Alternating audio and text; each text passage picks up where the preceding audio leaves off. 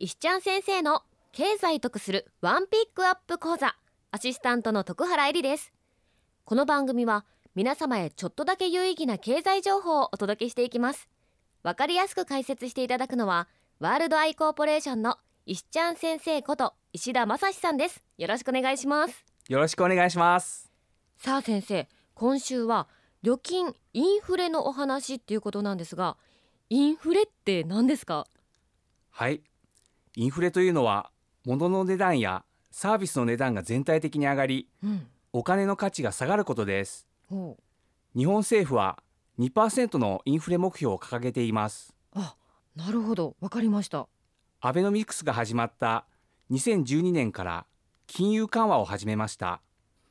日銀が供給する通貨の量は2013年の3月時点では134兆円でしたが2018年の10月時点ではなんと500兆円を超えています。ええ そんなに。市中に出回っているお金はおよそ27%も増えていることになります。えじゃあそのお金が出回るとどうなるんですか？はい。お金の量が増えると物を買う人は増えていきます。うん。物を買う人が増えると物の値段って上がりますよね。その通りです。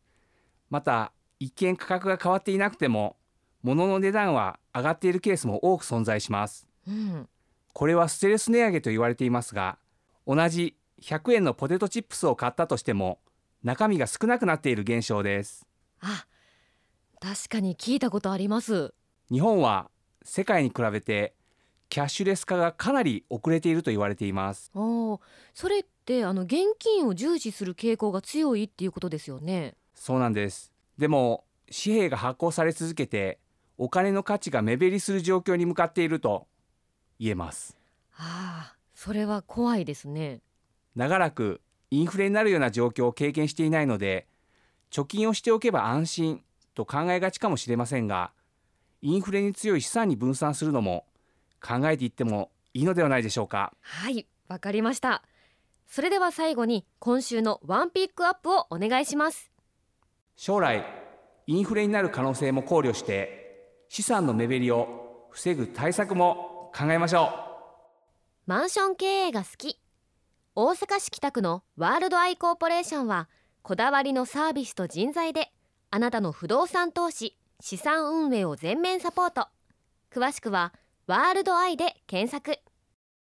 石ちゃん先生今年はここまで。来年もちょっとだけお得な経済情報お願いします。うお任せください。石ちゃん先生の経済得するワンピックアップ講座。それでは良いお年を